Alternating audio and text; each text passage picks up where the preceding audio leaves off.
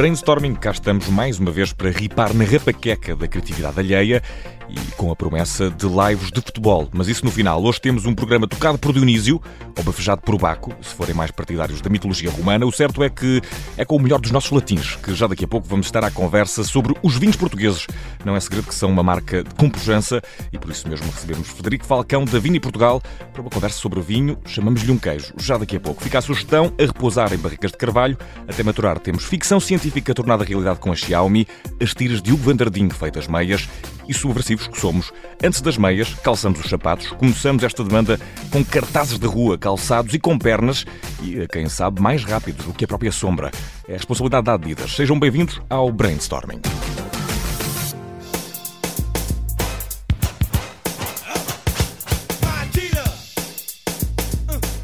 A Adidas teve uma campanha a correr em que foram os cartazes de rua a correr, literalmente, mesmo de pernas e tudo, mais rápido que as pessoas que estavam a praticar jogging na rua onde passou esta campanha. E foi mesmo isto que aconteceu: pessoas vestidas de cartaz de rua a ultrapassar joggers para lhes fazer chegar a mais recente mensagem da Adidas. Se conseguires apanhar-me, ganhas 50% de desconto nos novos headphones, novos headphones para correr da marca alemã. Para os ganhar, quem estivesse a fazer jogging e fosse rodeado e ultrapassado por estes senhores vestidos de cartaz, tinha de conseguir chegar suficientemente perto da mensagem e escanar um QR Code para ganhar o tal desconto. Cartazes com pernas e a correr pode parecer suspeito neste brainstorming em que vamos falar sobre vinho, mas foi mesmo o que aconteceu. Cortesia da Adidas, para já continuamos sem meias medidas, cortesia de Hugo Vanderding. Hoje acordei horrores de melancólica. E se há duas coisas que atraem a atenção num feed Instagram de um millennial, Há essas duas coisas. São tiras humorísticas Ai, de Hugo Vanderding e anúncios de meias festivas e, digamos, eh, também eh, vá parvas. As duas coisas agora podem ser uma só. A marca portuguesa Só Cafés juntou-se a Hugo Vanderding para criar uma coleção de meias. Uma coleção com cinco modelos, cada um pode fazer com que uma personagem diferente do universo criado por Vanderding lhe chegue quase literalmente aos calcanhares. Doutora Messalina, Celeste de Encarnação, depois de as ver e ler, pode calçá-las e até quem sabe pisá-las. E pisar a cauda a um cão, sem querer, é um dos atos mais trágicos em que um ser humano benévolo incorre. Mas como isto anda, vai na volta e no futuro deixa de haver caudas para pisar. Esta seria a canção ideal para falar de cães, mas tendo em conta a natureza do cão de que falamos, que é, eh, no fundo, a falta de natureza, a música seria mais qualquer coisa como isto. Está a entusiasmar uns, a assustar outros. Certo é que o mundo já está a dar trela ao Albert, que é o cão robô criado pela empresa chinesa Xiaomi. A piada racista diz que os chineses comem cães. A realidade tecnológica informa-nos de que, na verdade, fazem deles robôs, e sim, é mesmo uma coisa copiada de um qualquer filme futurista, neste caso eh, de um dos episódios de Black Mirror. Este Cyberdog ou Cyberdog foi criado e programado para ser uma ajuda para pessoas mais velhas que apresentem maiores dificuldades motoras. O cão não só passeia sozinho, como, através de um sistema de inteligência artificial, reconhece o dono e vai melhorando esse conhecimento ao longo do tempo. Pode também ajudar a transportar até 3 kg de carga e ainda serve para manter a segurança do perímetro das casas, fazendo a ronda e contacto direto com quem de direito se algo de normal acontecer. O Albert Cyberdog da Xiaomi dá a pata e até ladra como costuma dizer, cão que ladra não morde, cão robô que ladra não. Bem, na verdade não sabemos. Deixemos o tempo e a experiência inventar um ditado para este Albert, o cão robô. E por falar em ditado, quando o vinho desce, as palavras sobem, e é com palavras sobre vinho que chegamos ao ponto alto deste brainstorming, uma conversa com Frederico Falcão, da Vini Portugal.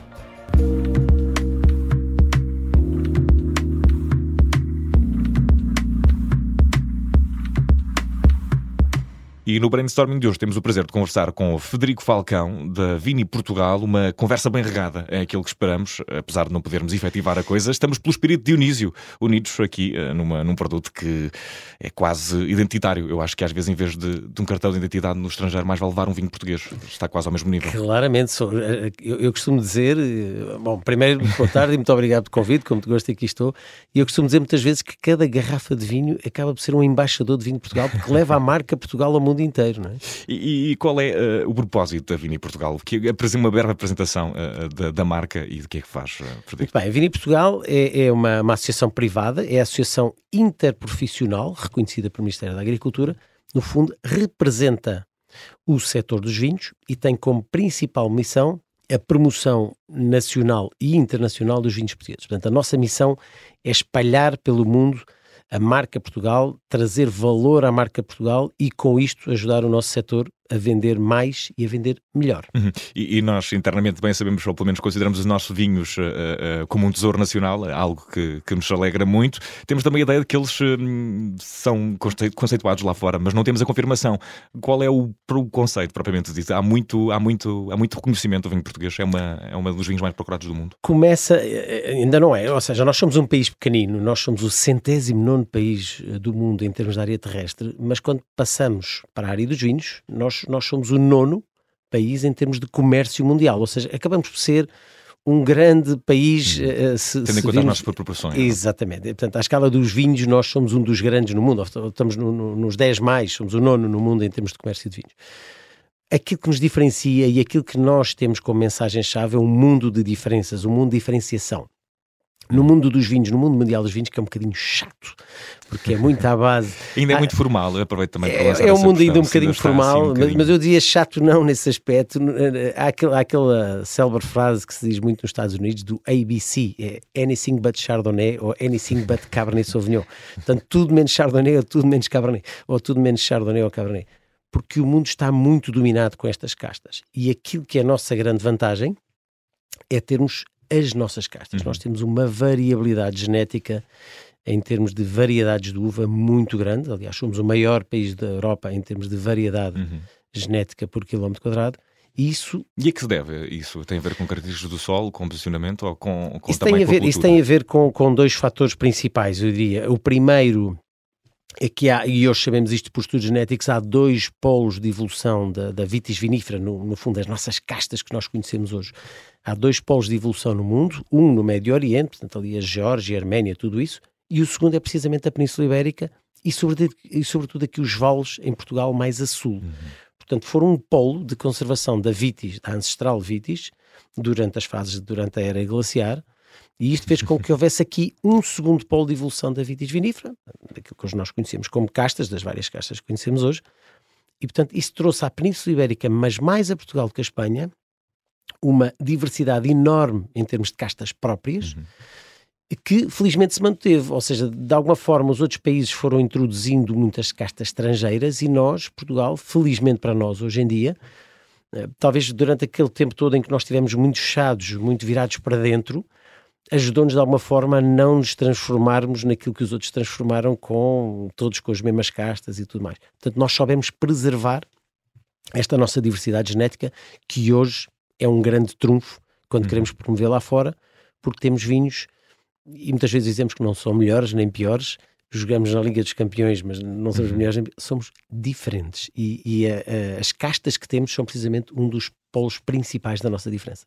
E, e essa diferença eh, dá qualidade e oferece também destaque à marca Portugal enquanto, enquanto produtor de vinhos, mas uh, uh, Portugal propõe de alguma forma uma nova forma de olhar para este mercado. Há a questão de, de assumir essa diferença, mas em termos de, de, de, estratégia comercial, como, de promoção, como é que Portugal se promove lá fora? Participa em eventos? Uh, é, é é? Sim, portanto, há várias formas de promover. Nós, nós, Vini Portugal, somos quem gera a marca Vinhos Portugal, Wines of Portugal portanto, a gestão da marca, que é uma marca pública, uhum. mas a gestão da marca é nossa. E que tem muitas outras uh, marcas de vinho, funciona por marcas também. Uh, Sim, uh, há as marcas privadas, privadas ou seja, há a marca país, que é esta uhum. marca Vinhos Portugal Wines of Portugal, tem um logotipo muito, muito bonito, muito especial, enfim. Depois há as marcas das regiões, das várias regiões de vinho, enfim, eu não, não queria estar a citar, exatamente, não queria estar a citar para não falhar nenhuma que não falharia, mas era extensiva à lista. uh, uh, e depois há as marcas privadas, as marcas dos produtores. Portanto, aquilo que nós fazemos é, no fundo, organizar eventos pelo mundo todo para, para promover a marca Portugal e as marcas regiões. E muitas vezes, nós vamos a 21 países já agora, Uhum. Uh, e muitas vezes temos os produtores connosco, ou seja, nós uhum. promovemos a marca país, promovemos a marca regiões e a cargo dos produtores, de cada um dos produtores, fica a promoção da sua própria marca. E Portanto, uh... nós organizamos centenas de ações pelo mundo todo, todos os anos, uhum. tentar promover e abrir portas para o setor. E, e fico também curioso para saber quais são desses todos, que têm inúmeros uh, e bastante, bastante extensos, quais são os mais significativos eventos de promoção que a Vini, na qual a Vini Portugal participa de alguma forma, assim algum, eh, digamos, os Oscars do vinho, assim lhe podemos chamar, ou, ou uma forma de Os um grande Oscars. mercado, uma qualquer Sim, coisa assim. eh, são, eh, bem, o nosso principal mercado, não sei se, se sabe isto, mas é curioso, o nosso principal mercado de exportação de vinhos é França, que é uma coisa um bocadinho curiosa. Estão fartos dos próprios vinhos, não é? Eh, provavelmente, provavelmente. Não, eu diria eh, todos os eventos, todos os eventos que nós temos são importantes, cada um com a sua marca, cada um com o seu destaque. Eu, eu talvez destacasse aqui um evento grande que nós ou- ou, que, que acabam por ser dois que nós temos no Brasil, um no Rio de Janeiro e outro em São Paulo. São dois eventos de grande envergadura que nós fazemos em, em- em- Uhum. Em cooperação com, com o Globo na- na- no Brasil e, o- e o valor económico e, e com o público em Portugal. E estou a fazer publicidade a outras. Não faz mal aqui, a verdade Eh, é mas é um evento, um evento muito grande, um evento que atrai, atrai cerca de 9 mil consumidores entre, entre Rio de Janeiro e São Paulo. Uhum. E o mercado brasileiro é também importante para o vinho. O, o mercado brasileiro é muito importante, é o nosso quarto maior mercado e o nosso segundo maior mercado se não considerarmos vinho do Porto. Uhum. E estes dois eventos, no Rio de Janeiro e São Paulo, são eventos muito fortes em termos de impacto direto até nos consumidores. Portanto, são talvez os nossos eventos mais emblemáticos os eventos que nós temos que atraem mais pessoas. E eh, falamos agora também eh, aqui eh, com um foco no vinho. eh, como é que se faz um projeto de inovação ou, um projeto criativo relativamente ao vinho? Estamos a falar também de- do facto de Portugal ter uma das suas principais características na conservação de algumas coisas que fez, quer de, de castas, quer também de algumas técnicas. Eu, por exemplo, tenho no meu imaginário ir à terra de avô e ver o pisar das uvas e falar das vindimas. Isso também pode ser alguma forma eh, identitária, uma forma criativa de explorar estas imagens ancestrais. É, há, há pouco abordámos isso, é um, é um setor algo conservador, mas ao mesmo tempo tem tido muita inovação e muita evolução nos últimos anos. Eh, um, que chega sobretudo à, à produção do vinho mais do que à garrafa em si. até na forma de comercializar, e eu já lá vou, mas, mas eh, referiu aí muito bem a parte da pisa a pé, foi algo que foi feito durante muitos anos, depois houve uma época em que se deixou de fazer e em que se vir- virámos mais no setor para formas mais modernas, com inox, com, com, com cubas em inox e tudo isso, de, de- de- de fermentação ou de produção dos vinhos, e agora está-se a voltar novamente muito à, à- forma tradicional de, de- de- fabricar, de produzir os vinhos, porque se vêem muitas vantagens nisso. E, Mas, tam- mas também, já agora só para complementar, Sim, claro. mas também na forma de comercialização, nós temos visto, visto nos últimos anos muita evolução. Uhum. Eh, eu dou-lhe dois exemplos claros, que é, que é no caso vinho do Porto, do Porto Tónico, portanto um- uma forma de promover o, o vinho do Porto logo eh, preparado para, para Porto Tónico, Hum.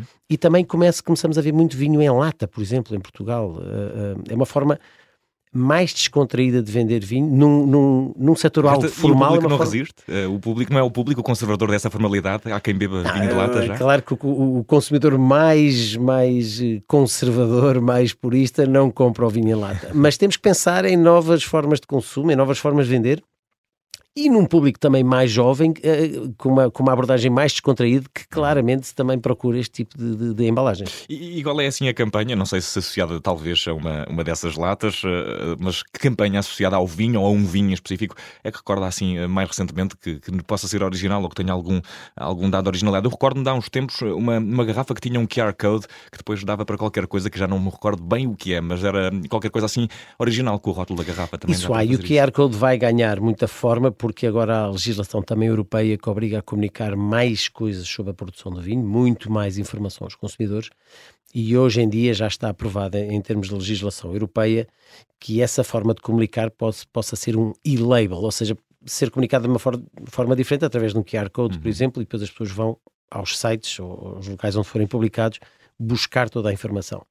A nível nacional, eu não diria que é muito original, mas que, mas que foi uma campanha importante em termos nacionais, até da forma de promover o consumo moderado ah, ah, do vinho, ah, foi a campanha Copo. É uma Uhum. campanha que nós, nós temos vindo a promover há muitos anos para passar ah, ao- aos restaurantes, aos bares, uma forma de promover vinho de uma forma mais, mais sustentável, mais, mais moderada, através de vinho a copo, com um bom serviço de vinho a copo, com bons vinhos, com bons copos, temperatura adequada. Enfim, é uma campanha importante para evitar que as pessoas tenham que beber uma garrafa quando querem ir ao, a um restaurante e possam beber um bom vinho a copo. Uhum. E, portanto, essa, essa é uma forma importante de, de, de promover um consumo moderado dos vinhos. E, e, já falámos aqui de vinho do futuro, vinho em lata, mais alguma, alguma inovação assim? Algum vinho que, que se possa provar sem ter de cuspir? Há aquele mito engraçado que o vinho é para cuspir depois de provar. Ah, bem, nem sempre. E eu, eu, eu tenho uma, uma longa história nisso, porque eu fui enólogo durante 18 anos antes de estar nestas funções e necessariamente começava a provar vinhos de manhã, mas aí sim cuspia. Hoje em dia, nas São minhas os funções... e os padres que têm essa função. Exatamente. hoje, em dia, hoje em dia, nas minhas funções, já cuspo um bocadinho menos, já bebo um bocadinho mais, sempre com moderação, mas já bebo um bocadinho mais. A copo. E, e, em relação especificamente à Vini Portugal, de que forma é, é, é, que, é que se vê é contribuir para a inovação e, e a criatividade na área do vinho? Há essa intenção de levar fora mais alguma outra, outra área de atuação? Repara, a Vinha Portugal é a associação que representa o setor dos vinhos e onde todo o setor se vê representado. Portanto, nós, de alguma forma, temos que ser um farol para o setor em termos de estratégia de promoção exterior e em termos de estratégia de inovação para o produto.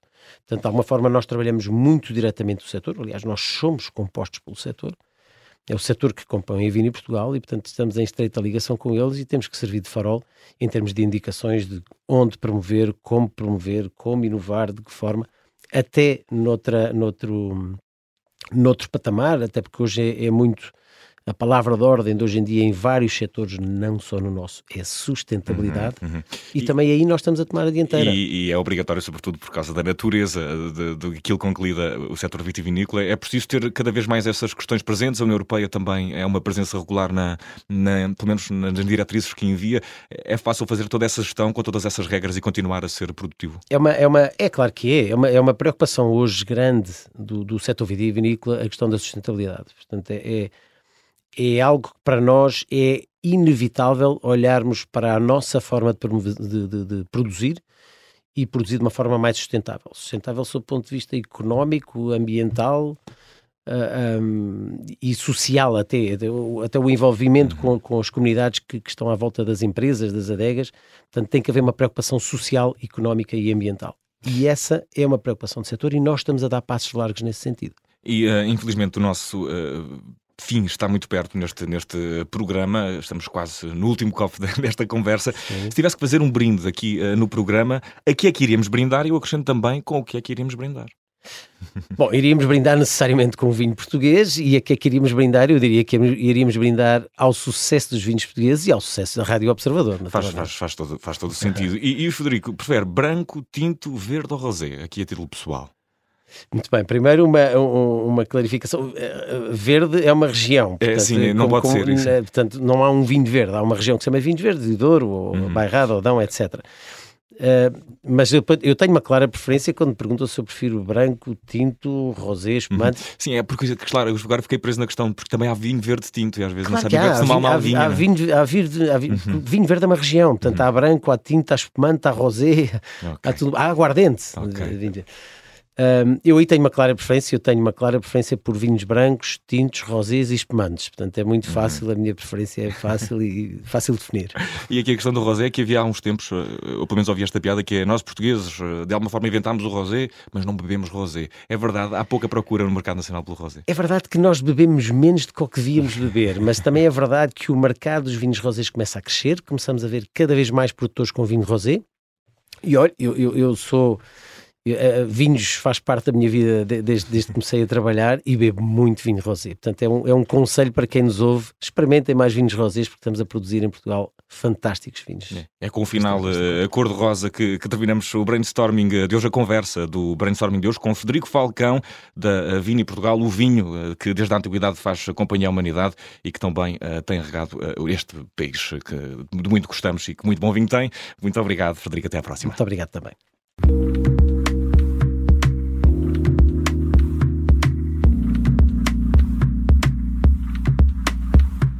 E meus amigos, até o lavar dos cestos é vindima. Eu bem vos disse que este programa eh, foi tocado por Dionísio e a mitologia faz mais sentido do que nunca. A fechar temos não só vinho, como um mito ele próprio, Costinha, o vitivinicultor. Nasceu em Trás-os-Montes, em plena região do Mercado do Douro, um novo vinho, Segredo 6, E porque o 6 era o número envergado nas costas do antigo jogador de futebol que agora é também vitivinicultor e responsável por este vinho. Há costinha nas montanhinhas de socalcos contornadas da nossa querida região de Mercado do Douro, o famoso médio de Poco do Porto e da Seleção Nacional, também treinador, acaba de apresentar a primeira colheita do uh, seu vinho. A marca Segredo 6 começa bem lá no alto, com o preço mínimo das garrafas a rondar os 600 euros. Depois de fazer uh, um luxo do meio campo, para o meio do campo fazer um luxo. Uh, vinho com dedo. De costinha ao fim de mais um brainstorming, eu vou ali repousar nas barricas de carvalho da criatividade alheia e volto para a semana.